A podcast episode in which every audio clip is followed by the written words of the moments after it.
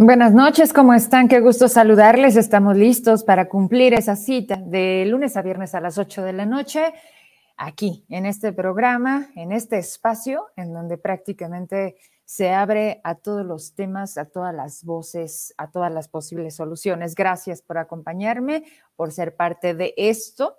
Y bueno, pues eh, vamos antes de, de dar paso a las entrevistas interesantes que tenemos porque los temas son necesarios de, traer aquí, de tenerlos para usted. Eh, eh, ayer cuando despedíamos el programa, cuando estos incómodos que no tenían ganas de irse, hablábamos de resistencia y luego Heraclio Castillo decía, y también la resiliencia. Al momento en que yo me despido, fue un mensaje que ya tenía días de tratar de construir ¿En qué sentido? Bueno, pues eh, con la intención de crear una idea para poderla transmitir. Eh, por todas partes, todos los días prácticamente, es un mensaje constante de, todo está mal, Zacatecas va mal, eh, ¿por qué está pasando esto? En fin, mucha queja, mucha queja, mucha, digámoslo, dentro de todo, una victimización de por qué nos está sucediendo esto. Y creo que no hemos entendido algo. Eh, y aquí viene a unos minutos de conectarse el doctor Osvaldo, que ya también tenemos rato de no platicar con él. Pues el objetivo del por qué nos va a seguir teniendo en un mismo círculo sin respuesta. Sin embargo, si cambiamos simplemente la pregunta a un para qué, quizá entonces también podamos entender para qué. Y leyendo libros, eh, algunos de ellos eh, decían que los seres humanos tenemos en diferentes momentos eh, que tocar fondo. Y ese tocar fondo nos obliga a tener que dejar de ver lo que hemos convertido en, inercia. Sin darnos cuenta, perdemos la capacidad de sorprendernos, de valorar pues lo efímero que se convierte la vida misma y, eso también termina con nuestra capacidad de asombro a un punto en el que es, es impresionante ver que eh, en Zacatecas, en México, pues las muertes están por doquier. El martes una persona me, me mandaba un audio de Fresnillo nos conocemos de hace muchos años. Él vive en pleno centro del mineral y de una manera desesperada, con enojo, pero sobre todo impotencia, porque además lamentablemente le tocó ser víctima de una situación de seguridad que cambió por completo su vida.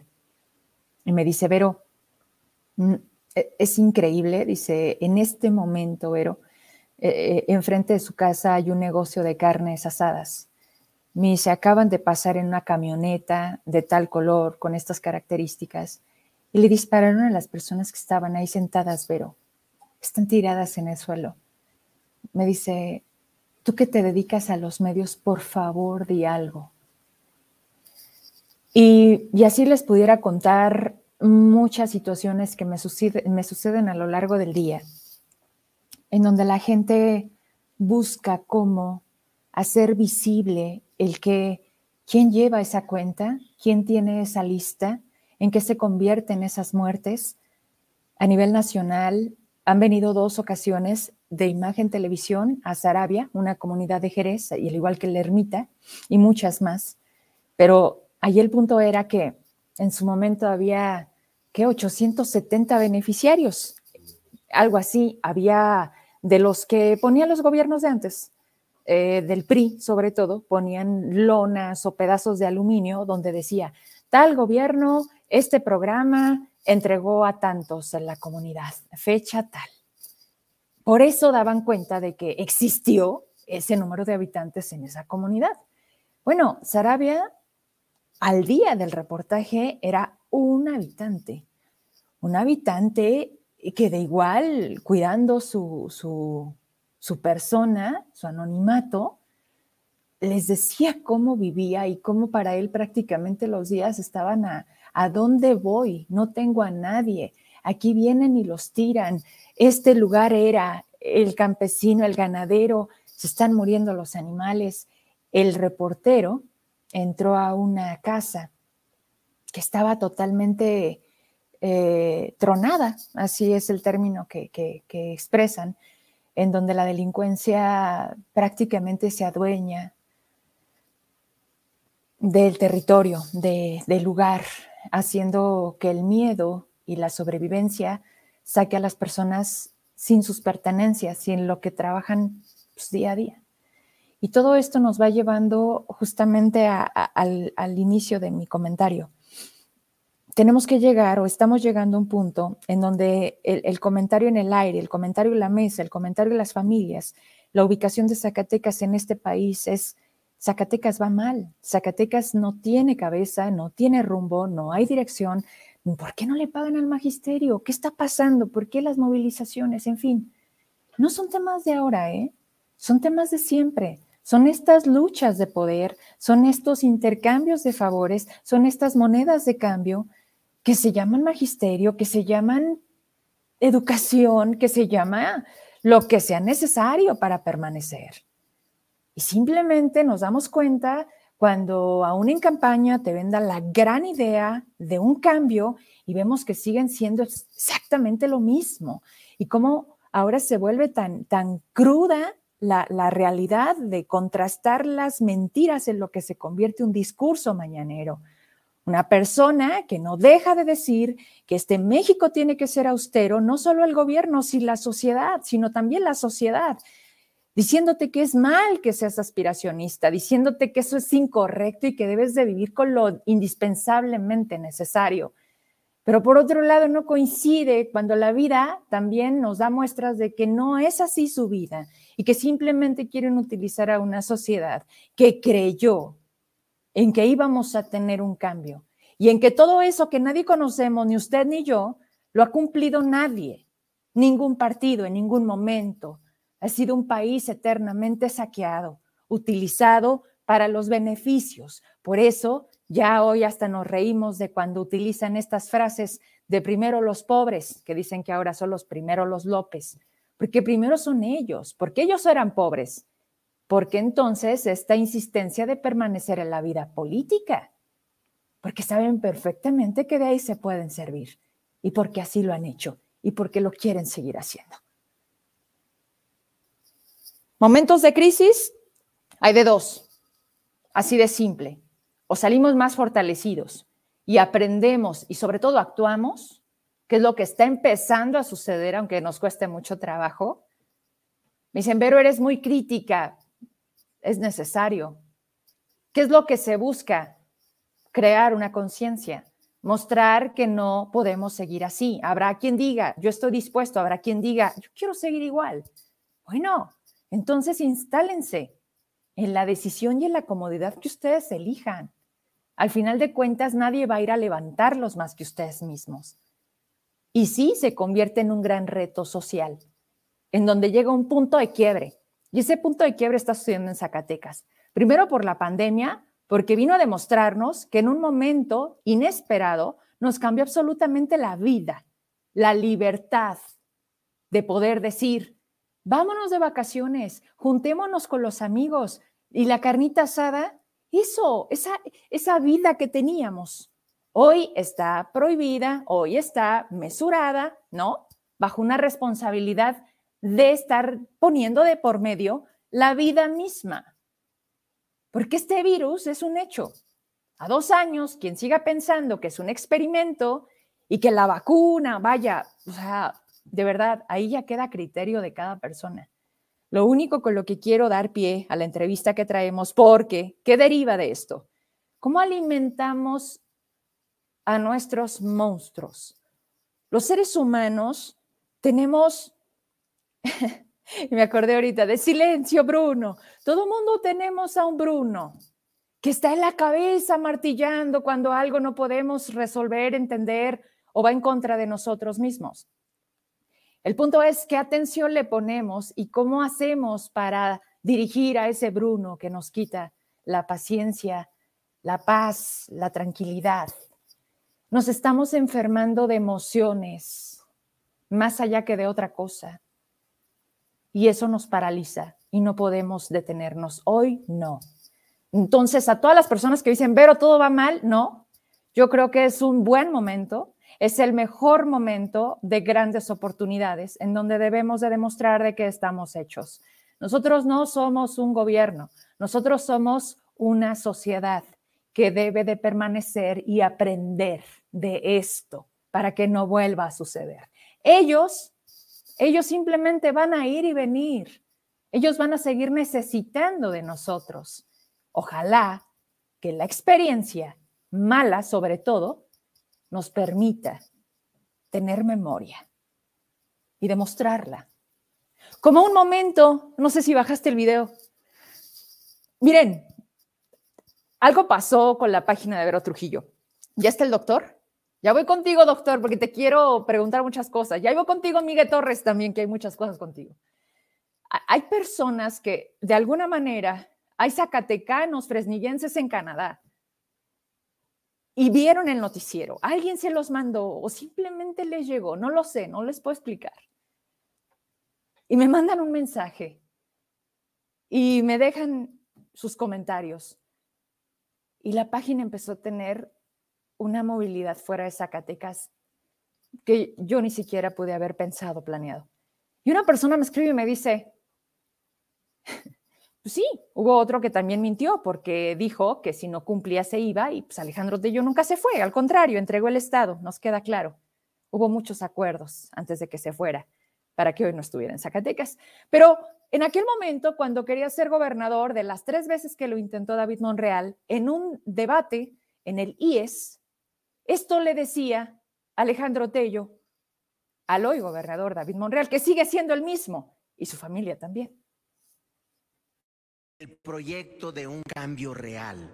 El deseo de cambio es mayoritario. Ricardo Monreal Ávila 38 años viviendo del gobierno y del erario público. David Monreal Ávila, 27 años viviendo del gobierno y del erario público. Rodolfo Monreal Ávila, 12 años viviendo del gobierno y del erario público. Susana Monreal Ávila, 18 años viviendo del gobierno y del erario público. Eulogio Monreal Ávila, 25 años viviendo del gobierno y del erario público. Y se le andaba acabando el agua al Alex Tello, ¿verdad? Como le decía su Cristi. Porque la lista era larga y porque dijo, ahí le paro, ahí le paro porque si me meto con la familia, los esposos, los nietos, los que están por nacer, toda la dinastía, no, bueno, pues la verdad es que no nos va a dar la vida para estar aquí. Y, y con esto ya, ya, porque la verdad es que hay tantas cosas que quiero compartir con ustedes, porque al final somos lo mismo. Porque decía hoy una persona, me encantó lo que dijiste ayer en el programa Dijiste que esa Vero que está detrás de la cámara es la misma de la calle y tienes mucha razón. Porque al final de cuentas, tener, tener máscaras o intentar ser un personaje que no soy, por eso mi noticiero es mi nombre, pues qué cansado se vuelve. Se me fue la saliva. Yo los invito a que dejemos de ser tan pesimistas, a que en Zacatecas nos dejemos de tirar al piso, porque van a llegar y los van a patear. Porque hoy la gente quería que David Monreal le diera la cara y el señor se subió y le corrió. Y no dio una respuesta. Y tampoco estuvo en la Ciudad de México con Adán Augusto. Digo, a menos de que se le transporte, teletransporte. Porque entonces sí, pues ahí sí. No, la verdad es que yo no ando entendiendo de su tecnología, ¿verdad? Pero vamos haciendo las otras cosas, hay mucha chambita por realizar, hay que, hay que juntar las firmas, están de 9 de la mañana a 1 de la tarde, me pidieron que les avisara, hay que ir con su credencial de lector, están en la esquina de la Casa Hernández, ahí están, me dijeron, ya tenemos las 600, Vero, pero queremos juntar más porque viene otro proceso. Primero es el legislativo, pero también tiene que venir desde arriba. De eso vamos a platicar con Miguel Torres, porque no estamos jugando a prueba y error, porque estamos pensando en hacer las cosas bien en el ABC, para que entonces pasen Zacatecas. Doctor Osvaldo, ¿cómo estás? Qué gusto saludarte. Buenas noches. Vamos platicando de este tema que la verdad cada vez más se vuelve cotidiano y que decimos, híjole, ¿y, qué me, y si me pasa, qué puedo hacer? Ansiedad, la ansiedad. ¿Cómo estás, doctor?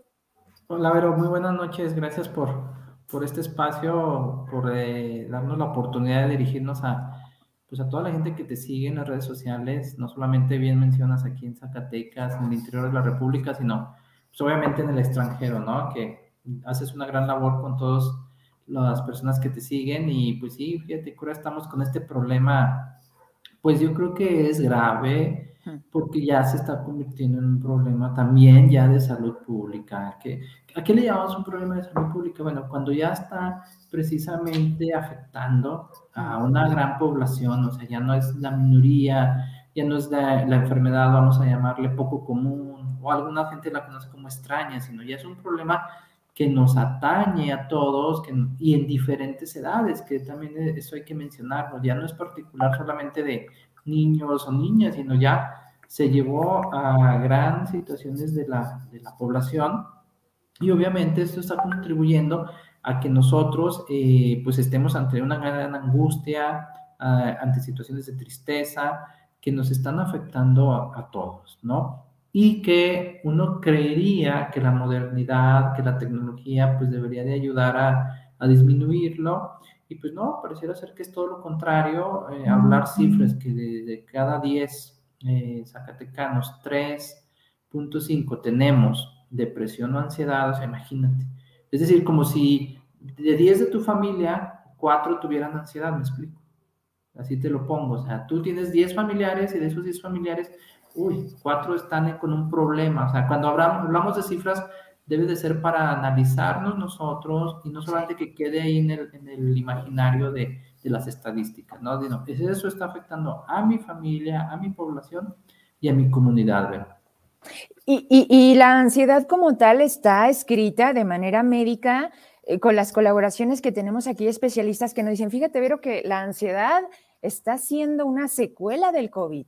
Y yo le decía a, a mis doctores, le digo, a ver, doctor, sí, la ansiedad desde siempre, de toda la vida, lo que logramos entender como no me siento bien, como el, algo me sucede, no quiero trabajar, no quiero pararme, se me va el sueño en la noche, todo me irrita, no tengo hambre, ¿no? Ta, ta, ta, una lista enorme.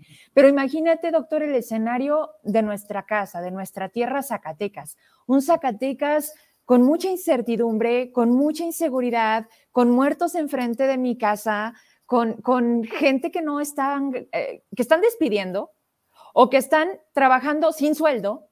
Y entonces todos estos factores agregados a mi ansiedad, ¿en qué se convierten? Claro, sí, obviamente son factores estresores. Estos factores estresores, eh, pues obviamente están ahí. Eh, por ejemplo, vivir en la Ciudad de México es otro tipo de fuente de factores estresores, o sea, la contaminación, el tráfico, haces un, dos horas de camino para llegar a tu trabajo, otras dos horas de camino para regresar a tu casa por la noche, es decir, en nuestro estado son otros los factores estresores, ¿no? El primero es la pandemia, obviamente, ¿sí? Segundo, yo creo que es mucho la cuestión de, de la migración, ¿sí?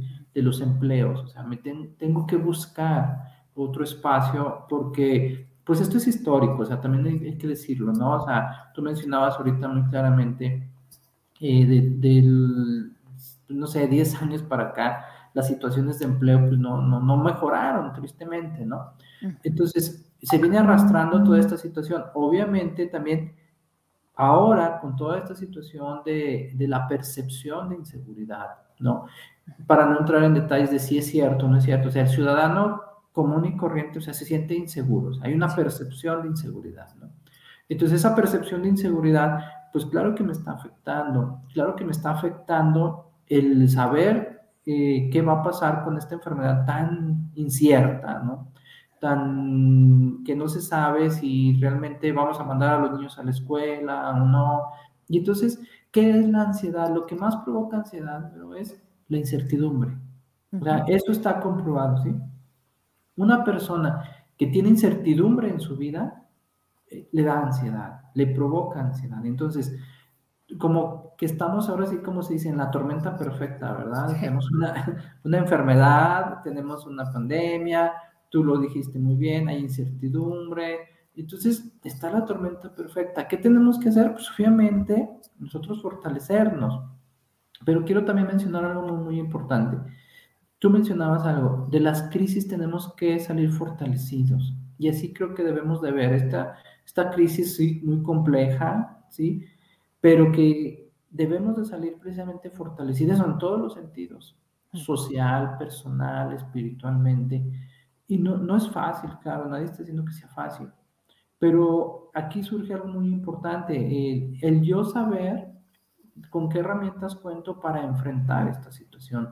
Y es donde va a sobrevivir, la historia nos dice, la persona que sea más creativa. Y cuando digo creativa no es más inteligente, porque hay gente muy inteligente y muy poco creativa. Pero hay que ser creativos, tengo que enfrentar la vida con creatividad. a mí me decía, por ejemplo, fíjate, una señora me decía, estuve trabajando con padres de familia. Oye, ¿usted qué opina? ¿Debemos de mandar o no a los niños a la escuela? Mm. Yo le decía, mire, no es si lo manda o no. ¿Cómo usted va a mandar a su hijo a la escuela? Lo va a mandar con incertidumbre, con miedo. Hijo, este, y ponte gel. Hijo, y no te quites el cubreboca. Hijo, no te y no acerques. Para andar de la escuela, ¿no? Hijo, y por favor, para nada, para nada te quites el cubreboca. Y no tomes el utensilio. Eso está provocando angustia, ¿me Claro. Está provocando ansiedad. Entonces, si yo le digo a mi hijo, bueno, vas a ir a la escuela, procura lavarte las manos, procura no quitarte el cubreboca, no compartas alimentos, bueno, y que te vaya bien. ¿Sí? Eso es lo que a los niños le tiene que transmitir, ¿sí? Tiene que transmitir esa seguridad para no enfrentar la pandemia con miedos, con temores, porque ni siquiera va a disfrutar su estancia en la escuela. Claro. y, y, que al final es ese espacio tan, tan deseado. Eh, por ejemplo, ya habíamos regresado a la escuela, ya habíamos logrado tener, fíjate, me, me llama mucho la atención, doctor, porque ya no, estamos esperando a los niños a la salida y se vuelve un relajo. Y yo volteo con una mamá sin conocernos y le digo, oye, ¿es así? Y me dice, yo soy nueva, mi hija acaba de entrar a primero de primaria, es la primera vez que viene a la escuela. Sí, sí. En ese momento yo capté el mensaje y dije, tiene razón. O sea, hubo niños que del 15, del kinder, pasaron al, al, año de pandemia encerrados y era este, este cambio de su vida, allá se acabó el kinder, ya vas a la primaria, todo nuevo, amigos nuevos, maestros nuevos, colegio nuevo. Y entonces en ese momento como que dije, Dios, ¿cuánto tiempo ha pasado? Y otra cosa que, te, que, te, que tú como mamá, papá, ahora de las escuelas a distancia y los profes que también hicieron este enorme esfuerzo por adaptarse, que es otro factor que, nos hace falta decir, la humanidad nos ha dado muestra de que el que mejor se adapte es quien quizá pueda permanecer, y eso es eh, un hecho. Um, en las escuelas queremos seguir educando igual, y la pandemia también nos vino a enseñar que ya no podemos estar igual, y que se convierte más importante si tú quieres de base las matemáticas, porque o sí o sí son parte de nuestra vida, pero que necesitamos una materia, doctor, en donde los niños sepan quién son. Ah, claro.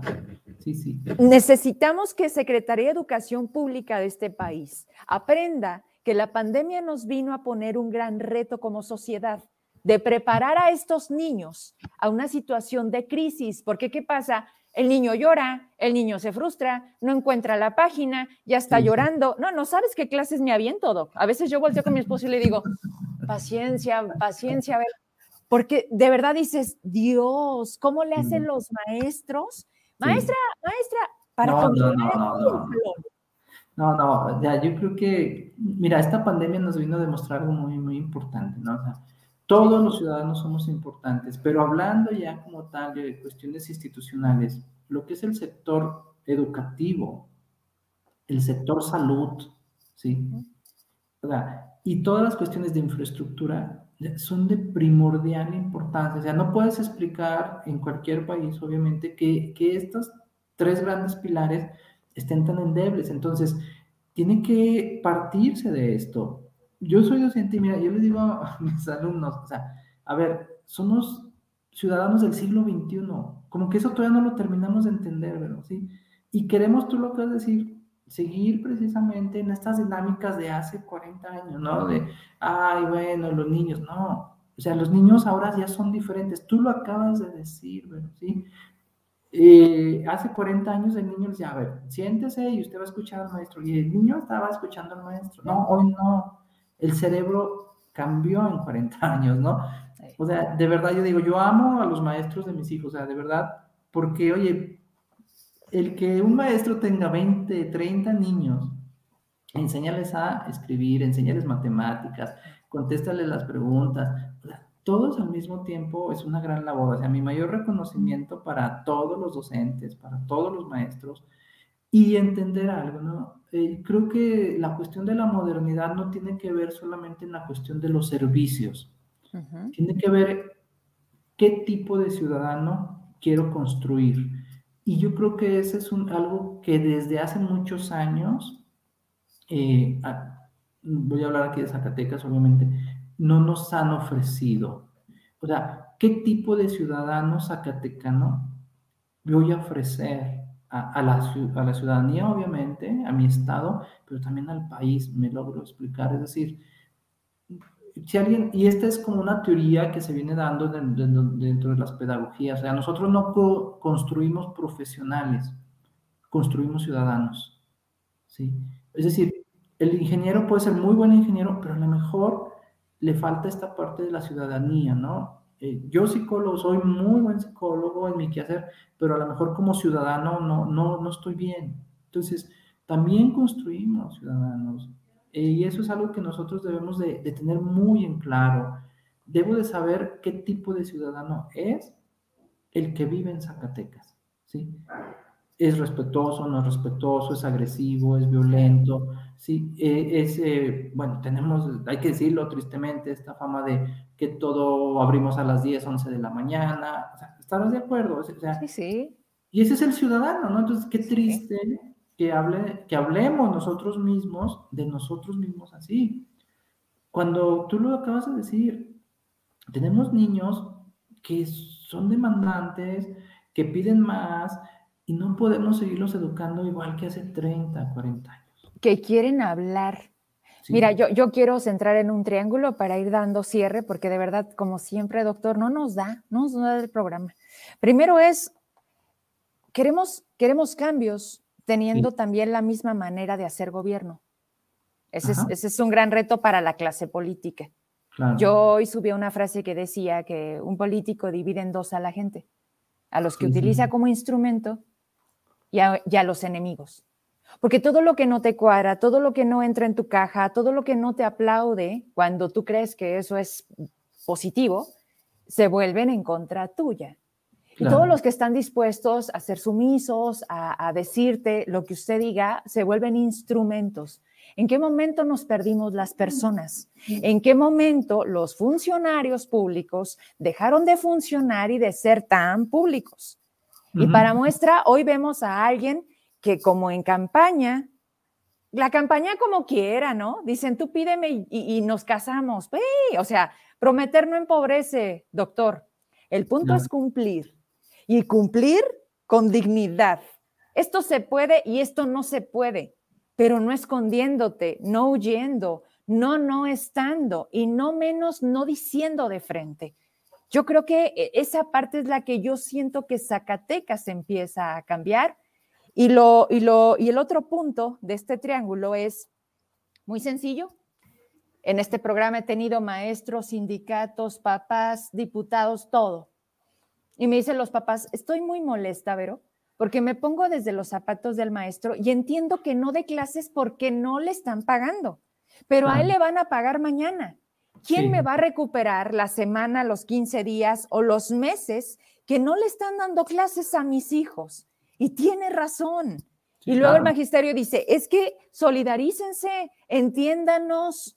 Sí, ¿y quién está a cargo de un rezago educativo hoy como nunca, por pandemia, por falta de programas, por estrategia, dejemos de echarle la culpa a algo que sí cayó como anillo al dedo. Porque hoy es, es que la pandemia. Y oye, y la pandemia. Y no era la pandemia, porque desde antes ya traíamos los errores. Con eso me gustaría que cerraras, doctor, ¿quién se hará cargo de eso si no somos nosotros mismos? De tener que entender que el mundo cambió y que la educación tiene que cambiar y la clase política también. Obviamente, eh, tú lo acabas de decir, ¿no? El cambio no, no es de una persona. Yo creo que ese es un paso también muy importante que como ciudadanos debemos de dar. Si no vamos a caer, obviamente, en, en los tiempos de las monarquías, ¿no? De donde el rey decide, donde el rey dice. Pero entonces, pareciera ser que estamos ante una situación de a ver qué deciden los demás sobre nosotros, sobre mí, sobre mis hijos, sobre los demás. No, yo creo que es momento de reflexionar y por eso hablaba de esa creatividad. Mm. Si no vamos a estar esperando siempre a que decidan sobre nosotros. Y yo creo que es muy importante crear y la labor del maestro es, o sea, es de verdad invaluable, o sea, no tiene un valor como tal. Yo creo que es una de las profesiones eh, que se hace mucho por vocación, ¿sí? De verdad. Y que hay que decirlo también, yo creo que los maestros son los menos culpables en todo este sentido, ¿sí? Eh, de que, bueno, se les está lastimando, sí, claro, a cualquier persona se dice, tócale el bolsillo y obviamente, pues va a despertar, ¿no? Claro. Pero viene esta parte que me gusta mucho lo que tú dices, ok, pero ahora qué sigue, ahora qué sigue la educación, ahora qué sigue con nosotros nuevamente, ¿no? Ahí es donde yo hablo, ¿qué tipo de ciudadano soy? el que enfrenta, el que crea, el que si mi labor es de ser maestro, puedo crear obviamente mentes críticas, pero la mente crítica no se queda, y creo que alguna vez aquí lo tomamos, no se queda en la queja, no se queda en el dolor, no se queda en me, enojo y ya, el día de mañana, o sea, me enojo, tengo derecho a enojarme, pero obviamente esta mente crítica permite construir, construir escenarios de comunidad, construir, no, no podemos jugar todo o nada, no podemos jugar a, no, así todo y, que todo desaparezca. No, no podemos jugar eso. Hay que empezar a construir eh, ciudadanía, hay que empezar a construir espacios. Mira, de verdad, yo he ido a comunidades, créemelo, muy alejadas y he trabajado mucho con maestros. Y yo les digo eso, nosotros estamos construyendo precisamente a estos niños, o sea, los estamos construyendo, estoy construyendo a los jóvenes y les digo a los jóvenes, esta, esta vida es de retos y créeme, pero esto es un reto para todos nosotros. Si me enojo y, y digo, ay, no, es que el culpable es el que se fue, el culpable es el que está ahorita, el culpable es el que llegó hace 10 años, bueno, sí, puedes tener razón, pero tenemos que construirnos, ¿no?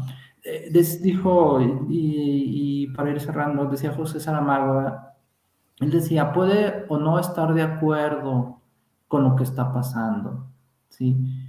Pero su responsabilidad como ciudadano es construir lo que usted si quiere vivir y dejar a los que vienen atrás de usted, ¿sí? Es decir, es mi responsabilidad construir desde mi trinchera, tú construyes desde la comunicación, yo desde mi labor con los maestros, yo desde mi labor con los docentes, con mis padres de familia, ¿no? Les digo, bueno, pues si mi hijo me ve deprimido, claro, entiendo, me deprime la inseguridad, me deprime la pandemia, pero bueno, pues si mis hijos me ven deprimidos a mí, que soy quien debe de dar seguridad, confianza, fortaleza, esperanza, la labor de un padre es dar esperanza por favor, que eso no se nos olvide, ¿no? La labor de una madre de familia y la madre de muchos de nosotros, el padre de muchos de nosotros, fue lo que hicieron. Nos dieron esperanza, ¿sí? En un mundo, y mira que había todavía mucha más pobreza, donde la mujer era, tú lo sabes, era anulada, donde la mujer, qué esperanzas que iba a hablar. Entonces, sí, las cosas a lo mejor no están de la mejor manera, pero es mi responsabilidad dar esperanza a los míos y a los que no son míos también, ¿sí? Y yo creo que esa es una gran labor que cada uno tiene que realizar. Pues con eso nos quedamos. Y, te agradezco como siempre, doctor, que, vengas a platicar con todo el público, por supuesto conmigo. Y, pues vamos haciéndolo, ¿no? Poco a poco. Eh, yo te sigo invitando, seguimos poniendo aquí lo que también la gente quiera compartir. Y bueno, eh, te agradecen dentro de varios comentarios tu participación hoy con nosotros. Te mando un abrazo, doctor. Buenas noches. Un abrazo, síganse cuidando. Muy buenas noches. Un abrazo a todos. Igualmente. Hasta la próxima, doctor Osvaldo Álvarez Crespo, de Centro eh, de Crecimiento Humano. Ya está listo Miguel Torres. Bueno, vamos a darle un giro a, estos temas sociales que no son menores. Y, vamos entrando en materia porque con Miguel traemos muchas cosas. Vamos a aprovechar su presencia. ¿Cómo estás, Miguel? Vente conmigo. Buenas noches. Berito, muy buenas noches. Qué gusto saludarte a ti y a todo tu auditorio. ¿eh? Gracias por esta oportunidad. Al contrario, Miguel, oye, pues mira, vamos, a, vamos poniendo en una lista porque hoy decía, le voy a preguntar a Miguel, esto también con Miguel. A ver, primero lo primero. Quiero dejarle a la gente que todavía no tiene claro que tú conoces perfectamente al magisterio, que tú vienes de ahí, que tú has sido parte de los gobiernos, que has estado al frente de la Secretaría de Educación, quizá no como titular, no, no hasta ahora, pero, pero sabes perfectamente de qué hablan cuando dicen que Zacatecas no ha querido federalizarse, que se ha tenido la oportunidad, mencionan mucho un año, dicen 2015. 2015 tú eras alcalde de Villanueva, ¿verdad? Es correcto. ¿En qué administración estuviste en la Secretaría de Educación? ¿Con Amalia? Sí, efectivamente. ¿Fuiste subsecretario? Fui subsecretario, es correcto. ¿De qué nivel? fui subsecretario de Planeación y Apoyos a la Educación, era el responsable de la, distribución del presupuesto estatal y de la operación de los programas. Ok, pues ¿qué te parece si partimos de esa experiencia tuya?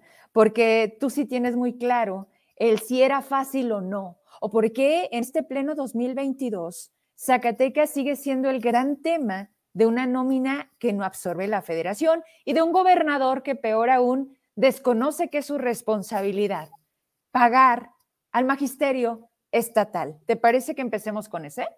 Me parece bien, Brito. Mira, si me permites ver usted primero, quiero hacer una predicción. Precisamente tú inicias señalando que, conozco el magisterio. Yo soy maestro normalista, esa fue mi primera carrera, ¿sí? pero además la ejercí. Estuve trabajando 30 años al servicio de la educación en el Estado y, y también quiero abundar en esto porque el viernes de la semana pasada tuve una reunión con los dirigentes de la sección 58 del CENTE y de la del con, el, con los titulares de la, del Sindicato Independiente de Trabajadores de Telesecundaria. Y enseguida empezaron a salir ahí comentarios que algunos amigos periodistas te, comentaron de dónde, de dónde venía la instrucción, pues de, de atacarme a mí señalando que intentaba politizar la educación, que yo tenía eh, el problema de los maestros, que intentaba politizar lo que yo que tenía que ver ahí, ¿sí?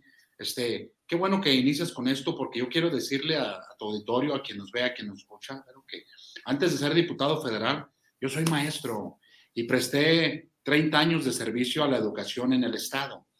En algún periodo estuve efectivamente como directivo, como subsecretario, y, las causas de los maestros son las mías, ¿verdad? Entonces, me voy a sumar a ellos, a su lucha, porque se resuelve el problema que han venido padeciendo, pero que se ha, se ha recrudecido en estos últimos meses. Y a partir de la entrada del nuevo gobierno en, Zacatecas, es donde se recrudece la problemática. Entonces, me preguntas, ¿por qué no se ha federalizado la nómina? Este, mira, pero honestamente, aunque vengan y hagan anuncios aquí de que se va a federalizar, yo veo muy complicado que esto pueda ocurrir.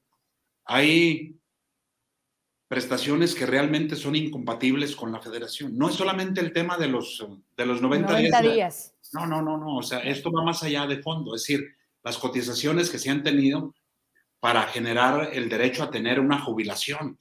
A ver, este, la federación no va, no va a recibir a maestros ya con 25, con 27, con 28 años de servicio para jubilarlos de inmediato. Entonces, ahí la, federación pone muchos peros en este sentido. Yo lo veo complicado que se pueda dar el, el caso de concretar la federalización. Pero, ¿qué sí se puede hacer? Este, lo que se puede hacer, si hubiera voluntad del gobierno federal y si hubiera también una recurrencia en la gestión de parte del gobernador, lo que se puede hacer es asignar ese recurso en el presupuesto eh, para el estado de Zacatecas y que sea considerado ya como irreductible. Es decir, que no esté como, como hasta hoy en día, ¿eh? Un apoyo extraordinario, ahí va una ayuda para Zacatecas. No, sí, de esa manera nunca vamos a resolver el problema. Va a ser recurrente lo que estamos viviendo en este momento. Pueden tener el recurso el día de mañana, el próximo lunes para pagar esta quincena, pero el próximo mes vamos a estar igual. ¿sí? Por eso es que en el mes de noviembre, en el marco de la discusión del dictamen del presupuesto de egresos de la federación, planteó un servidor una reserva para que se le asignaran 1.200 millones de pesos más para el Estado, ¿sí? Con relación al 2021, para evitar estos problemas. Sin embargo, digo, hay que decirlo, no somos la mayoría los del bloque de Va por México y los diputados oficialistas, los de Morena, Verde, PT, nos la votaron en contra. Y ahí se los dije yo en tribuna, ¿sí? Que yo quería que tuvieran el valor de darle la cara a los maestros cuando faltaran los recursos para pagar sus nóminas. Y lo adelanté, lo dije en, noviembre, dije, a ver si, si este año 2021, ¿sí? Inició el problema en septiembre, el próximo año vamos a, a iniciar con el problema en mayo, ¿eh? Pero realmente le fallé en el periodo, en, en el tiempo, porque no esperaba yo que en la última quincena de enero se presentara ese problema. Digo, enero normalmente es cuando llegan las participaciones completas a los estados. Tengo la certeza de que la federación debió de haber enviado su parte y el bono correspondiente. Pero bueno, este, no sé aquí en qué falló que no se le pagó a los maestros. Pero aquí yo creo que la solución sería esa, pero sí que se etiquete el recurso para la nómina magisterial con carácter de irreductible, ¿sí? Es decir, que ya no esté sujeta a la voluntad del gobernante en turno si se lo manda a Zacatecas o no que sea de los irreductibles que están considerados en el presupuesto de egresos de la federación. Miguel, yo, yo tengo una duda y, yo, yo pregunto, ¿nada más en el gobierno federal reciben a los del mismo partido? ¿A qué voy? Tú, Miguel Torres, a la figura que representas, diputado federal, no puedes pedir que te pongan en la agenda para ver al secretario de Hacienda, a la secretaria de Educación, al propio presidente, y que de esa manera no estemos a la espera de que si se vota a favor, si se vota en contra, porque es una hipocresía plena. Una cosa es, llegan al poder, ya ganaron, dime cuándo regresan o dime cuándo realmente se enteran de cómo están sus estados. Ellos simplemente, muchos, se dedican a cobrar su quincena y lo que venga. O sea, el punto es llegar, no para qué llegaste. Pero pareciera, Miguel, porque la gente cuando yo empiezo a subir la información de la oposición, digámoslo así, dicen, ¿y por qué hasta ahorita? ¿Y ahora sí? ¿Y qué están buscando? O sea, se traduce el que una lucha legítima en donde tú digas, me voy a traer la bandera de los jubilados, yo apoyo al magisterio, está mal visto, porque ahora resulta que tenemos que estar jodidos y agachados. Y si a Miguel Torres se le ocurre decir, a ver, a ver, a ver, yo sí quiero hacer algo, te empiezan a tirar del gobierno. ¿Es así o estoy mal? Tú puedes buscar esa vía. Sí, pero mira, debo decirte que he solicitado reuniones con algunos funcionarios del gobierno federal y, las hemos tenido, ¿eh? las he sostenido, me han atendido, nada menos la próxima semana tenemos una reunión en Conagua con productores zacatecanos que me solicitaron ahí mi intervención. Este, tenemos confirmada la reunión el próximo martes en Conagua. Hay algunos temas ahí con la secretaria de Seguridad, nos atiende, pero mm, hay funcionarios del gobierno federal que les hemos ido a tocar la puerta y nos la abren, ¿eh? sí debo de decirlo. Eh, en, cuanto a, lo que señalas de que luego hay quien cuestiona cuando tratamos de acompañar alguna causa. Mm, lo estoy viendo. El día de hoy tuvimos una conferencia de prensa mm. en la Cámara de Diputados acompañando a, los dirigentes sindicales. ¿Ellos te la pidieron o tú se las propusiste? Porque vi a Castruita ahí. Ellos me la solicitaron hoy hace ocho días precisamente. Ajá. Entonces yo me comprometí y me pidieron que si podía convocar a los legisladores y legisladoras zacatecanos y zacatecanas. Decir que sí, por supuesto. E invité a algunos legisladores a que los arropáramos, a que los acompañáramos, porque además se identifican con, con su causa.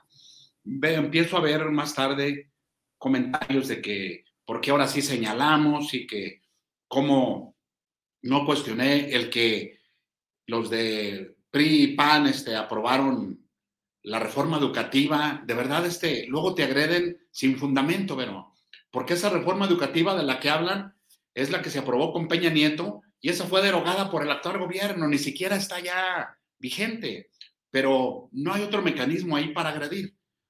Y efectivamente, pues lo ideal sería para ellos que no levantáramos la voz, que no acompañáramos las causas de la gente, pero te reitero, Vero, este, el problema del magisterio, no solamente de ellos, ¿eh? también es mío, su causa es la mía, yo soy parte del magisterio, yo soy jubilado, como trabajador jubilado por, por parte del Estado. Y, y, lo que ellos padecen también lo padezco, ¿sí? Sin embargo, no, es, no he cesado en, en acompañarles desde el primer día, desde la, la primera ocasión que, que se presentó el problema. Yo les puse al secretario de Hacienda la liberación de los recursos que estaban comprometidos con Zacatecas y que no los habían liberado. Incluso creo que en un momento dado fui hasta duro con él porque le dije, a ver, este, las, ni las maestras ni los maestros zacatecanos tienen la culpa de los pleitos de la familia que hoy gobierna el Estado con el presidente. No se la cobren de esa manera a los maestros. Ellos libérenles su recurso, páguenles y resuelvan su conflicto de otra manera, ¿sí? Entonces, eh, pero sí enfrentamos a esa situación, ¿verdad? De que señalamos e inmediatamente nos empiezan a atacar desde el, desde el gobierno que como antes no dijimos nada. Hace rato veía en un comentario de alguien que publicó que por qué no denunciaba a los que estuvieron antes. Digo, pues porque esa no es mi función, ¿sí? Quien está hoy en el gobierno, ¿sí? Si hay que señalar algo de los gobiernos anterior, anteriores, si tienes los elementos que para hacerlo, pues que presente las denuncias. Pero, claro, porque mira, mira, Miguel, yo creo que de la parte mediática ya estamos llegando a un punto en el que ahí queda y no sucede. Y entonces ya viene otra etapa que, que es la que queremos que la, la ciudadanía entienda. Quiero dar paso a otro tema, no sin antes, porque tengo a mucho público jubilados. Al parecer, no sé si en tu agenda se estableció una reunión que al día de hoy no se ha logrado llevar a cabo. Mi pregunta es, si Oscar Castruita, como líder de la 58, te dijo, Miguel, danos el foro y la plataforma del Congreso para ser escuchados. Si los jubilados, que están muy bien organizados y que no son 10, son muchos, te dicen, Miguel, ábrenos esa trinchera. ¿Tú se las puedes dar también? Ah, pero por supuesto, pero, o sea, no okay. ha sido solamente con los maestros en activo, ha sido con productores del campo, ha sido atender gestiones de organizaciones en lo individual, de la sociedad civil o de, o, o de agrupaciones de, produ de, productores, de materialistas, de taxistas. Este, nos han ido a tocar la puerta y lo hemos hecho. Entonces, por supuesto, además, oye, los jubilados del ISTESAC pues son mis compañeros, son mis colegas. Por mucho gusto, sí, lo haría. ¿Cuál sería la vía, mm, diputado? Porque veo a Catalina Flores, no sé si es parte de tu equipo, eh, para lograr concretar día, fecha, lugar, en donde se puedan sentar y puedan intercambiar eh, algunas situaciones que a ellos les inquietan y que tú les puedas dar certeza de algo. ¿Cómo hacemos esta vía? Mira, Berito, puede ser. Tengo la oficina de enlace legislativo de la capital, Uh -huh. En Avenida Universidad 103. Voy a hacer okay. un comercial ahí exactamente okay. frente al Hotel Don Miguel. ¿sí? Okay. Y tengo la otra en Fresnillo. Sí, también, este, pero seguramente pudiera ser en la de la capital. Eh, si alguien se, se, presenta ahí, pero ahí le agendan de inmediato la reunión. Estoy tratando de estar en Zacatecas, ya iniciamos el segundo periodo. Estoy tratando de estar los, los viernes y los lunes, ¿sí? De los de los días hábiles, pero también sábado y domingo estoy con toda la disponibilidad. Estoy recorriendo algunos municipios, estoy visitando algunas organizaciones que me invitan para plantearme algún tema y estoy saliendo. Entonces, con mucho gusto, ¿eh? ahí en, en este domicilio que acabo de mencionar, ahí está su oficina y ahí estoy a sus órdenes. Hay algo que definitivamente limita su propia situación y es que en este momento no tienen recurso y eso también pues no se podría asumir y a lo mejor a ti te pudiera considerar una ayuda. Pero ¿a qué voy, Miguel? ¿Qué te parece si, hacemos espacios alternos? Para mí, el mensaje que dieron hoy lo compartí en mis redes y creo que deberemos de sacar provecho de ¿y, qué pasó después? O sea, esa, escaparate que tú tienes, esa trinchera que tú representas, abrírsela a la ciudadanía es muy valioso, pero a lo mejor los jubilados por sus condiciones en este momento no se pueden trasladar. ¿Por qué no generar ese escenario? ¿Por qué no invitas tú a tus diputados, a lo mejor no todos zacatecanos? Veía la foto Amalia García, se sumó, ¿verdad? Claro, por supuesto. Exacto, que venga Amalia, que venga tu gente, que invites a otros, que incluso no sean zacatecanos, y que en esta casa de atención demos ese foro para que no se tengan que trasladar a México. Y entonces convertimos a este Zacatecas, que es tu punto, tu tierra, en ese lugar en donde también ellos puedan ser escuchados.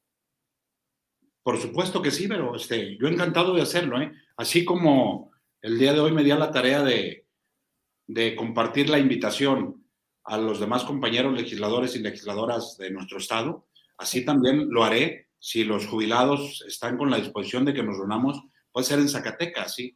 Y podemos desde aquí tener el enlace con los medios nacionales, pero hay que decirlo, sí. Exacto. Aquí lo que buscamos, Miguel, es que dejemos de ser Zacatecas. Y mira, los ojos de verdad están hoy puestos en nuestro estado, desafortunadamente para mal. O sea, hoy nos ven como la ciudad más insegura, como el estado ingobernado, muchas cosas que no nos suman. Entonces necesitamos esos medios nacionales que también conozcan más de Zacatecas. Y de verdad, créeme, diputado, y tú lo sabes, porque si algo queremos es nuestra tierra, no todo está mal. Hay muchas cosas también por decirlas, pero nos opacan cuando todo se va hacia un sentido en donde dices, ¿y esto? ¿Y esto también? Y casi y mañana qué sigue. Y derivado de eso, quiero dar paso al siguiente tema, Miguel, porque tú no nada más quedaste en el, ah, pues sí, mi bandera, yo soy, no, es vamos a hacer. Convocaste a sectores que representan a esta sociedad. Platícame del evento porque hay que decirle a la gente, yo te saludé ese día en la mañana, tú tenías el evento un par de horas después y fue todo un éxito. Dime a quién convocaste, TUSA se llama, pero dinos qué es esto y para qué va a ser. Pero una parte de tu intervención sí. me se me interrumpió, ¿eh? no alcancé a captar toda la pregunta, pero te contesto lo, lo, último, sí te lo alcancé a captar, sí, de la reunión que tuvimos fue precisamente derivado de la plática con diferentes actores de la sociedad civil, eh, representantes de organizaciones sociales, de sindicatos, eh, tanto de taxistas como de productores, de burócratas, sí que coinciden en que el Estado no lleva el rumbo adecuado, no vamos en el rumbo correcto y que debiéramos organizarnos para para ayudarle o para exigirle al gobernador que haga su trabajo. Pues digo, realmente yo creo que sería la palabra correcta, porque nosotros le hemos hecho varios llamados al gobernador en que nos diga cómo ayudamos, cómo podemos contribuir en la problemática del Estado, pero no hemos encontrado eco. Entonces, ahora pretendemos hacerlo desde la sociedad civil, organizándonos todos los que sabemos que no es el rumbo adecuado el que, el que tiene nuestro Estado, y exigir desde la sociedad que los gobiernos cumplan con su tarea, que cumplan con los compromisos de garantizarnos eh, tener paz social, de que tenga el Estado los recursos suficientes para la reactivación económica que, el Estado necesita y que le demos la vuelta a, las notas que hoy vemos en los medios nacionales. Hemos sido portada semana tras semana a ver los medios nacionales, pero desafortunadamente con noticias desagradables. Entonces, la intención de crear este Frente Ciudadano, donde caben todos, sí, ciudadanos de la organización civil, no es sin fines partidistas, sí, es eh, el objetivo, lo acabo de, plantear, es eh, exigirle al gobierno del Estado que cumpla con sus compromisos, que haga su tarea, que haga su trabajo, para que los, las zacatecanas y los zacatecanos podamos vivir en paz. Y esa puerta para integrarse a ese Frente Ciudadano está abierta. Realmente te acabo de mencionar, pero que estoy saliendo a municipios y allá escucho las inquietudes de la ciudadanía. El tema de la inseguridad pues, es eh, prácticamente recurrente en todo, todo el estado, en la mayor parte del estado, pero también los productores del campo tienen problemas que no han sido atendidos y que nos están planteando buscar el apoyo de la Cámara de Diputados. Voy a presentar en los próximos días una iniciativa que me propusieron los productores de la Unión de Ejidos de Fresnillo en el sentido de buscar que el diésel agropecuario tenga una reducción en el IEPS del, 50%, ¿sí? es decir, que el IEPS, en lugar de que pague 6.50, pues que pague 3.25, porque además ellos, en el caso de los de Fresnillo, ya ellos consiguen ya un diésel 3 pesos con 50 centavos más barato que como están las gasolineras. Entonces, con lo del IEPS sería ya un, un apoyo aproximado entre 6.50 a 7 pesos, lo que lograron reducir. Entonces, estamos saliendo para escuchar a los ciudadanos y vienen y nos buscan aquí a la oficina, pero ¿sí? para que sea incluida su demanda en las acciones que nosotros estamos realizando. Entonces, ojalá y que podamos organizarnos para que los sigo también sepan los gobernantes que tenemos que darle cuentas a la sociedad civil, pero además que tenemos que cumplir los compromisos que estamos realizando cuando andamos en nuestras campañas, ¿sí? y que no sea solamente un discurso del momento, ¿sí? sino que esos compromisos se conviertan en acciones cuando llegas al ejercicio del gobierno. Claro, porque finalmente, vaya, ¿qué pretexto es el ya no puedo? ¿No? Nada más que también se nos olvida algo, Miguel. Yo creo que hay perfiles de la sociedad en hombres y mujeres que, que sí quieren luchar, o sea, que, que tienen por convicción ayudar, o sea, un tema de servicio público. Pero tú lo dices muy claro y es una realidad que, que, que te impone la razón. Y yo te he visto cuando nos regalan las transmisiones en donde dices, en este momento se va a votar y ¿qué creen? Votaron en contra, con todos los elementos, con todos los argumentos, con todas las pruebas de esto tiene que pasar por la Cámara y simplemente Morena dice, no, no, ¿por qué? Pues porque no les interesa, porque estás hablando de una sociedad por mayorías representada por ellos. Imagínate qué, qué injusto. Y, y, entonces, ¿dónde quedan tus ganas, tu talento, tu capacidad? Porque si algo sabes, Miguel, eres, eres un buen político, vaya. No por nada, el punto donde estás y todavía no terminas. Sigues teniendo aspiraciones y todo es en función de resultados. Yo no sé cómo se atreven muchos cuadros a seguir pidiendo la confianza y el voto cuando saben perfectamente que no han cumplido. No, no, no, no me da, no me da para decir, oye, ¿cómo le haces, no? Qué descaro el tuyo. ¿Y cuántos siguen llegando así, Miguel? Y entonces, ¿quiénes somos? Este, este movimiento que me dices tú apartidista, yo creo que no lo podemos dejar de ver porque yo vi a mucha gente identificada con partidos. Háblame, creo que nombraste a Norma Castorena, vi a un Clemente Velázquez, vi a ex candidatos de la pasada elección. Platícame mejor tú, ¿quiénes lo conforman? Mira, Berito, si me permites un comentario con lo que iniciaste ahorita tu última participación, sí. de que nos vemos rebasados por la mayoría. Sí. Creen que ellos tienen la capacidad y la determinación de decidir qué pase en el país. De manera arbitraria, porque simplemente son mayoría. Te comparto un momento que tuve ahí desagradable en la discusión del dictamen de presupuesto de egresos de este ejercicio fiscal soy secretario de la Comisión de Presupuesto. Y en las discusiones que tuvimos internas antes de que el dictamen pasara al Pleno, ahí presentamos varias reservas. ¿eh? Una de ellas que tenía que ver con el tema de la nómina magisterial para incrementar el presupuesto al Estado de Zacatecas, otra con la restitución del fondo minero, también con la asignación de recursos para el programa 3x1. Yo planteé que para carreteras para nuestro Estado se le asignara mínimo el presupuesto que tenía en el 2016, pero que eran 1.236 millones de pesos y que el dictamen viene con cero pesos. ¿sí? Entonces, les damos los argumentos y se me quedó muy grabado ahí la participación de un diputado de Morena que me contesta y me dice, mira, este, escucho tus argumentos este, y créeme lo que me convences, te puedo decir que casi me haces llorar. Nada más que no se te olvide que somos la mayoría. No tienen los votos ustedes. Pero hoy, Bereto, hoy los vemos a ellos casi llorando porque no tienen los votos para sacar su reforma eléctrica. ¿sí? Una reforma regresiva totalmente. Y, pero debo decirte, ese no es el nivel de debate de nosotros, sino yo le contestaría en los mismos términos. Y hoy no tienes los votos para sacarla. ¿sí? Pero nosotros con argumentos vamos a decirles por qué tenemos que, por qué debemos de tener otras prioridades en el país. Respecto a lo que me preguntabas del evento, efectivamente, sí hablamos de que es una organización plural, ¿sí? donde hay actores que seguramente tienen identidad con algún partido político, pero que coinciden en que el rumbo del Estado no es el, no es el adecuado. Y hemos llegado a la conclusión de que el esfuerzo aislado no va a cambiar absolutamente nada en nuestro Estado. Sin embargo, si esos inconformes, si esos que desean que el Estado tenga otro rumbo y que pueden aportarle algo para el cambio de ese rumbo, se conjuntan, tengo la seguridad de que podemos hacer algo para que el Estado cambie ese rumbo. Su identidad partidista, pues eso no tiene que ver nada con la incorporación al Frente Cívico. Este, mm. Finalmente hoy las causas son las que nos unen. ¿sí? El deseo de que a nuestro Estado le vaya mejor nos, nos une.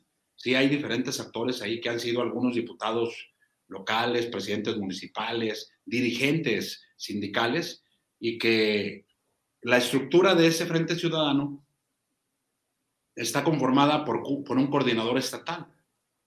Y debo decirte que por unanimidad de los que estaban presentes, eh, hay nombres aquí muy interesantes. Eh, seguramente en la fotografía se alcanzaron a ver los que estaban ahí en las primeras filas, sí.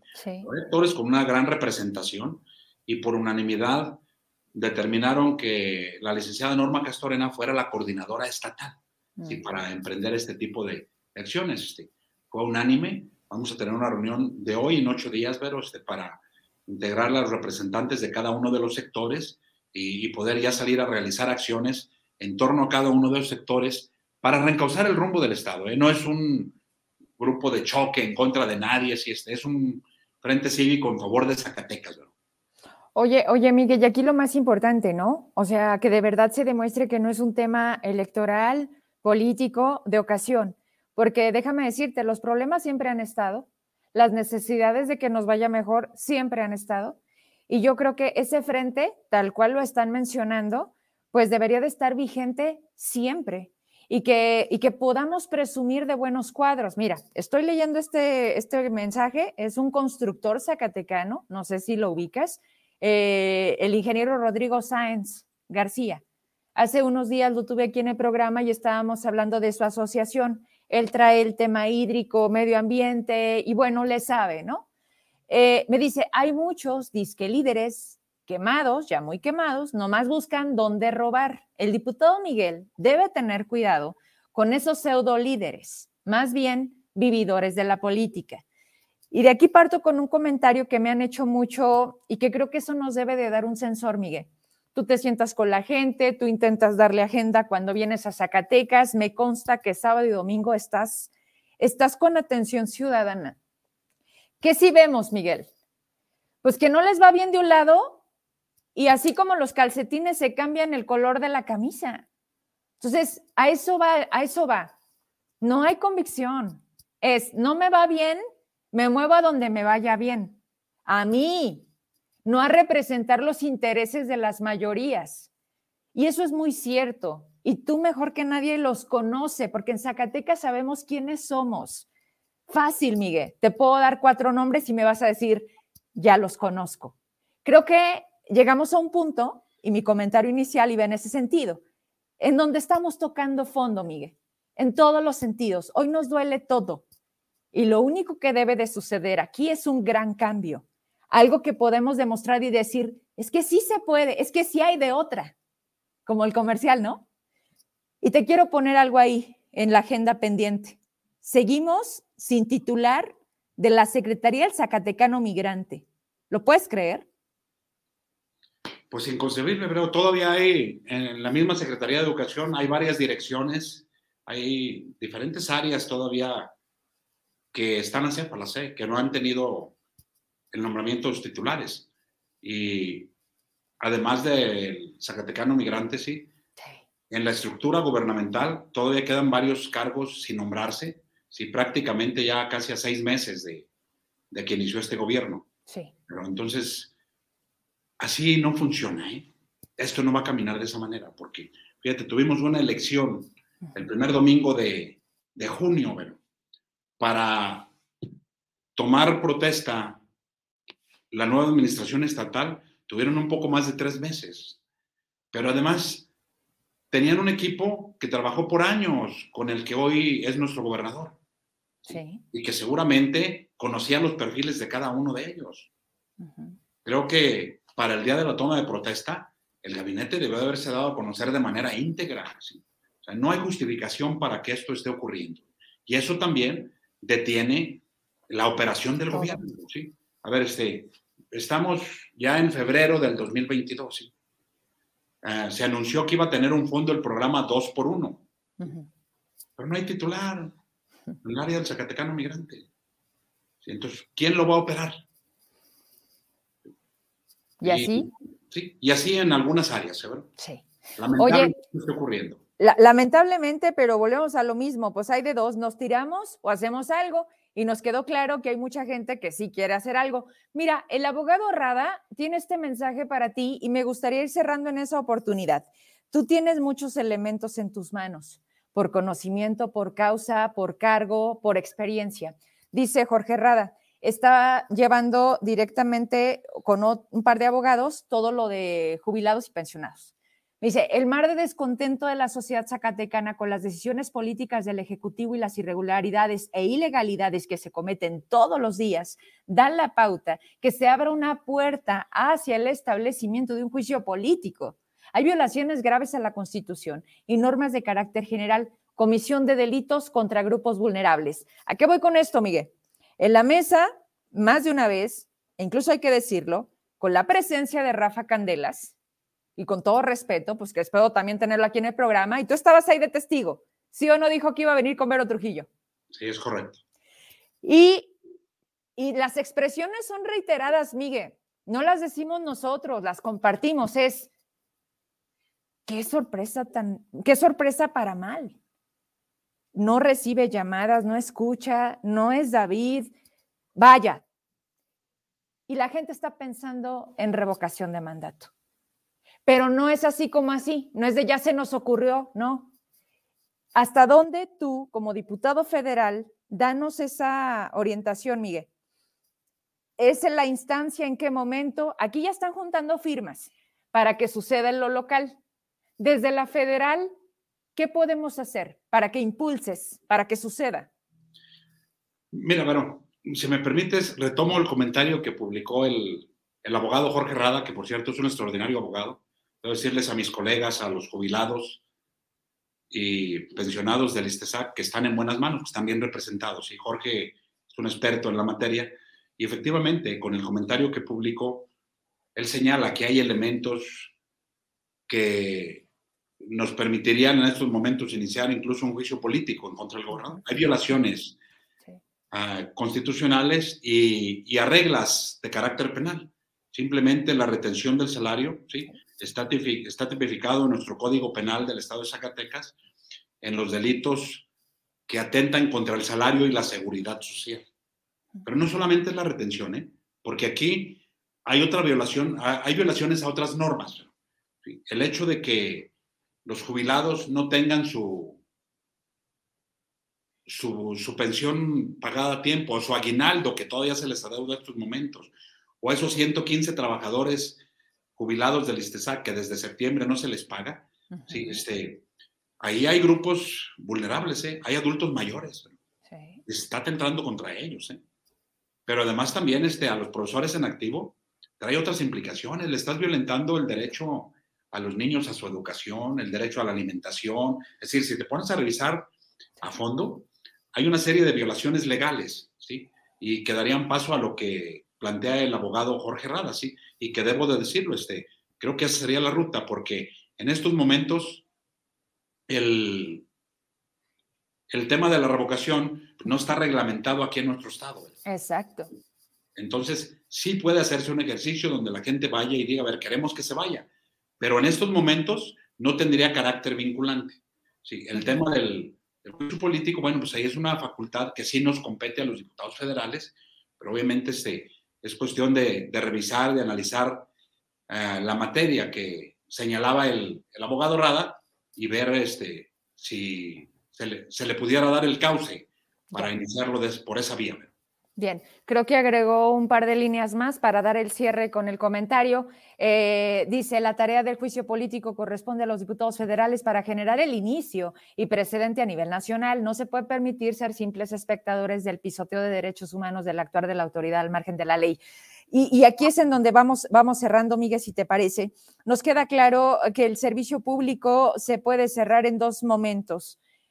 Gestión. Nos queda claro que esto se mueve con eso y con mucha voluntad de querer hacerlo, que es lo que también aquí vemos que pareciera que no tienen ganas, porque prometen una cosa, no cumplen, porque dicen que van a hacer, no coincide, porque fíjate nada más, llegaron a un punto en donde ni la agenda del propio gobernador querían darnos. Bueno, a mí no me llega nada de la información, pero a un punto en el que ya le molestaba porque la gente decidía ir al lugar del evento para poder verlo. O sea, ¿te, imaginas de qué tamaño es esta parte? Yo escribí hace unos días, no es aquí donde puedes hablar de, que te, de que exijas seguridad, no es aquí donde le puedes ver la cara a quien te gobierna, no es aquí donde se escucha la prensa que critica. Hoy Zacatecas está volviendo un estado, además de ingobernado, muy, muy sensible, diputado. Y yo no te puedo dejar de pedir algo que también debes de subir en nombre de todos los que hacemos este trabajo. Apenas es febrero y ya van cuatro periodistas que han matado. Estamos en el país cinco. Hace unos, hace unos minutos acaba de ocurrir otro. Bueno. o sea, de verdad, no, no te imaginas. O sea, yo me quiero poner en tus zapatos y ser empática y decirte, y te lo he dicho, Miguel, Miguel, antes que ser cargos, somos amigos. ¿Cómo nos ayudamos? ¿Cómo hacemos que nos funcione tu trabajo? Porque tú estás ahí, tú lo estás logrando. ¿Cómo, Miguel, cuando está la constante de me incomodas, de yo, yo soy intocable, de Verónica Trujillo se está metiendo con cosas que no me gustan? O sea, ¿de qué tamaño de verdad existe libertad de expresión, Miguel? Mira, Berito, eh, contesto también con lo que iniciaste tu participación de que qué podemos hacer, qué se debe hacer para ayudar a Zacatecas. El día de hoy eh, platiqué amenamente con la diputada Amalia García y acordamos que el grupo de legisladores zacatecanos lo vamos a hacer extensivo a la diputada Noemí, a Juan Santa, a Carolina, y a mi tocayo Miguel Varela, así como a Jorge Álvarez Maínez, de que encabecemos la gestión entre las dependencias, veamos de qué manera podemos ayudar, aunque sea, debo decirlo, pero ¿sí? para atender los planteamientos que nos hacen las propias organizaciones o la sociedad civil. Claro. Porque desde el gobierno este, realmente a nosotros como diputados federales no nos han solicitado absolutamente la intervención en ninguno de los temas que hoy le duelen a Zacatecas. Y es lamentable que eso ocurra. Entonces, sin embargo, por la ruta nuestra, sí, este. Hoy precisamente hablamos de eso con la diputada Male, lo vamos a hacer. Y reitero, pongo a disposición de las zacatecanas y de los zacatecanos la oficina de enlace legislativo. Si me permites ver usted, claro. era por este medio, si nos están viendo los jubilados, decirles que si es su intención que podamos tener una reunión, este, los convocaría yo el lunes a las 11 de la mañana en la oficina de enlace legislativo. Si podemos apoyarles ahí en asesoría en temas jurídicos, digo que están bien acompañados, se debo de decirlo pero yo creo que mientras más mejor y a la coincidencia de, diferentes niveles donde tú sí nos puedes ayudar, también será muy bueno. Sí, y, abro esa convocatoria, pero para que si el lunes, si es su deseo, el lunes a las 11 de la mañana pudiéramos reunirnos. Y, también con relación a lo que planteas de cómo se pretende callar a la prensa crítica aquí en Zacatecas, debo mm. decirte que lamentablemente eso es la línea que se gira desde Palacio Nacional. ¿Sí? Vemos cómo cuando el que hoy, nos, hoy, hoy es presidente, ¿sí? halagaba a Carmen Aristegui por sus investigaciones cuando dio a conocer la Casa Blanca y hoy, ¿sí? Es la principal... Opositora. Claro, sí. Este, ¿Por qué? Porque eh, tanto ella como Loret, porque están dando a conocer las irregularidades. Este. Hoy vemos que tenemos un presidente pobre, pero con un hijo millonario. Entonces, no que no podíamos haber, no podía haber gobierno rico con pueblo pobre. Este. Bueno, pues. Es, la señora la del dinero, Miguel. Andas, tienes otros datos. Sí, nosotros tenemos otros datos. Y entonces, ojalá y que aquí yo quiero reiterar el llamado al gobernador. Que se deje ayudar. Si con su equipo que tiene actualmente no ha dado resultados, eh, que permita que todo aquel que pueda contribuir a recomponer el rumbo del Estado le ayude. Nosotros queremos que a Zacatecas le vaya bien, no queremos que le vaya al gobernador mal porque lleva implícito el que a los zacatecanos y a las zacatecanas nos, vaya mal. Sí, yo creo que es, es momento de recomponer, ¿eh? porque estamos tocando fondo, ¿verdad? Y, no solo, muy rápido. no, solo, no, solo, en el tema de los maestros, ¿eh? No, todo. La seguridad está terrible. ¿eh? Seis meses de seis años. Suena eterno. Y más cuando la luna de miel no duró ni un día, porque el 15 de septiembre ya le estaba dejando de pagar a la gente. Fíjate nada más, Miguel. Diciendo previo a la toma de protesta, me decía Juan Gómez, ojo, Vero, para conocer a un gobernador, ponle atención a su primer mensaje. ¿Y tú te acuerdas que dijo que quería ser el mejor gobernador de Zacatecas? Sí, lo recuerdo, pero pues no me, pues yo, yo no le entiendo todavía su estrategia. Oye, otra propuesta. Ya ves que me encanta darte lata. Adelante. Tú tienes muy cerquita al hermano, al que dijo que ya había madurado. Aparte, te llevas muy bien con el senador Ricardo Monreal. ¿Tú no crees que debería de también asumir la responsabilidad de su hermano, no por ser su hermano, sino porque él nos prometió que David sabía gobernar? Mira, efectivamente, hay una relación de respeto, pero sí, este. Sí, claro. Sí, cuando nos encontramos nos saludamos bien. Este, yo debo de señalar que fui alcalde, la primera vez que fui alcalde él era gobernador. hubo una relación de respeto, ¿eh? y debo de reconocerle acciones que nos permitieron hacer un buen trabajo a los alcaldes de esa generación y que tiene una visión de cómo hacer gobierno. Aquel sí sabe, ¿eh? debo decirlo, ¿eh? sí. pero aquí lo lamentable es que teniendo el conocimiento su hermano, permita que su, su hermano, el que hoy gobierna, lleve el Estado por un rumbo equivocado. Yo creo que sí es necesario hacerle un reclamo, ¿eh? porque él nos dijo que era el mejor, que había madurado, ¿sí? ¿Por qué no lo invitas?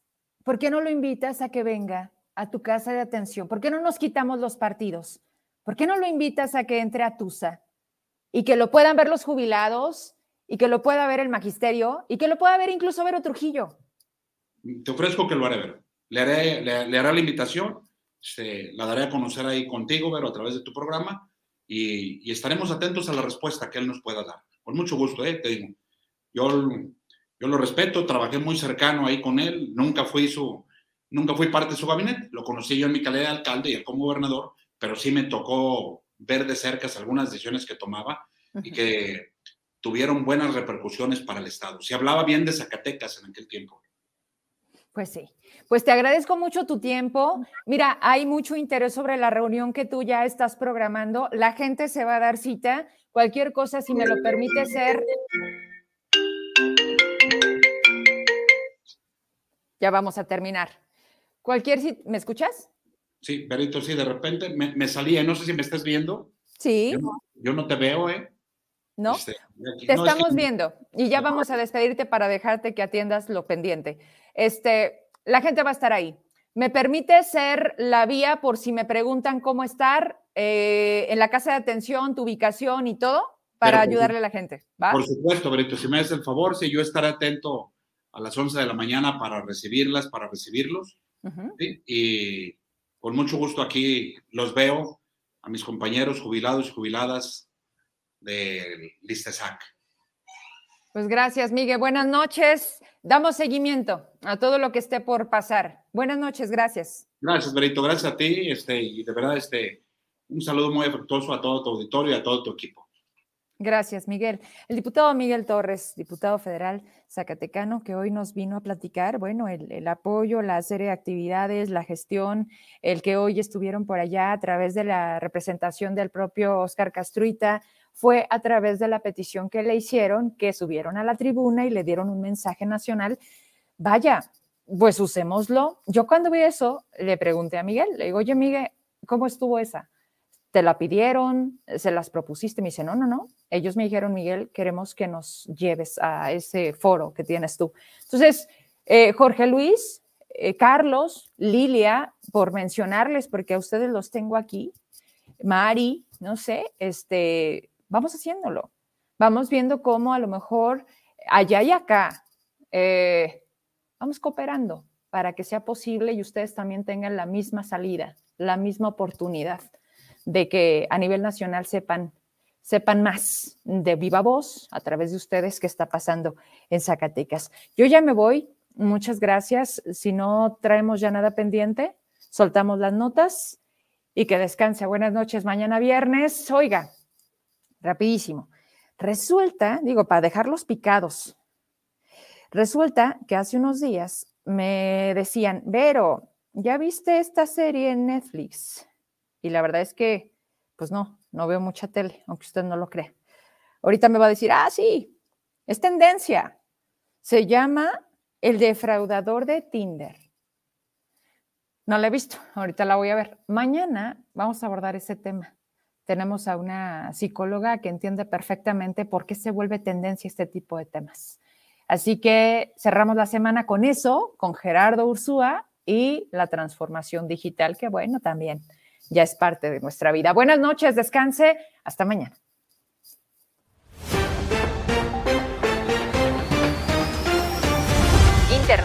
Reducen sentencia a Emma Coronel, esposa del Chapo Guzmán. Emma Coronel Aispuro, condenada a tres años de prisión por los delitos de conspiración para distribuir drogas, lavado de dinero y participar en transacciones de propiedades pertenecientes a narcotraficantes, quedará en libertad el 13 de septiembre de 2023. Nacionales. Ciudad de México activa alertas por bajas temperaturas en siete alcaldías. Guajimalpa, Milpa Alta son las alcaldías donde se activará la alerta naranja, se esperan temperaturas de 1 a 3 grados centígrados. La Ciudad de México y Protección Civil pronostican temperaturas bajas en más alcaldías para la mañana del viernes.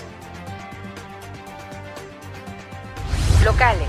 Virgilio favorito, valen más influencias que faldas. La 64 legislatura en sesión extraordinaria decidirá quién de la terna que mandó el gobernador sustituirá en la sala civil a la magistrada Silveria Serrano. José Virgilio Rivera Delgadillo tendrá casi amarrada su elección como magistrado del Tribunal Superior de Justicia del Estado de Zacatecas.